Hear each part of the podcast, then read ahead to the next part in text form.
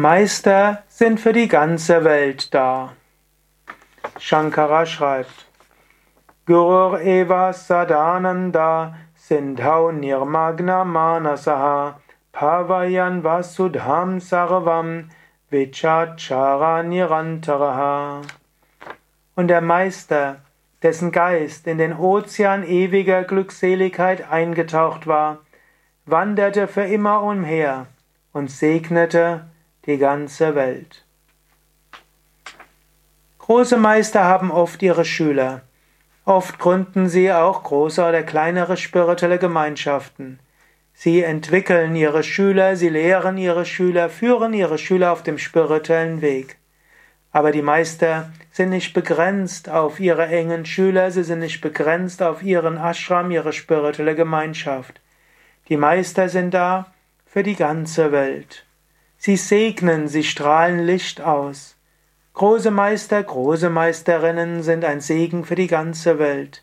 Lass dich davon inspirieren.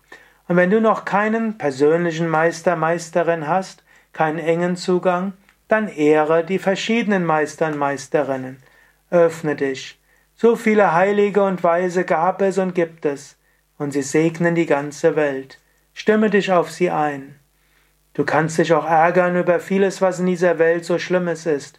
Gut, kannst nachdenken über die Menschheitsverführer und du kannst schimpfen über die Materialisten, du kannst schimpfen über die Politiker, du kannst schimpfen über die korrupten Wirtschaftsbosse und so weiter.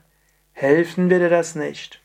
Aber du kannst dich wenden an die großen Meister, du kannst die Biografien lesen von Swami Shivananda, Swami Vishnadevananda, Shankaracharya und andere, Du kannst deren Bilder aufhängen, du kannst die, die Bilder anschauen, du kannst um Unterweisung bitten, du kannst dich verneigen.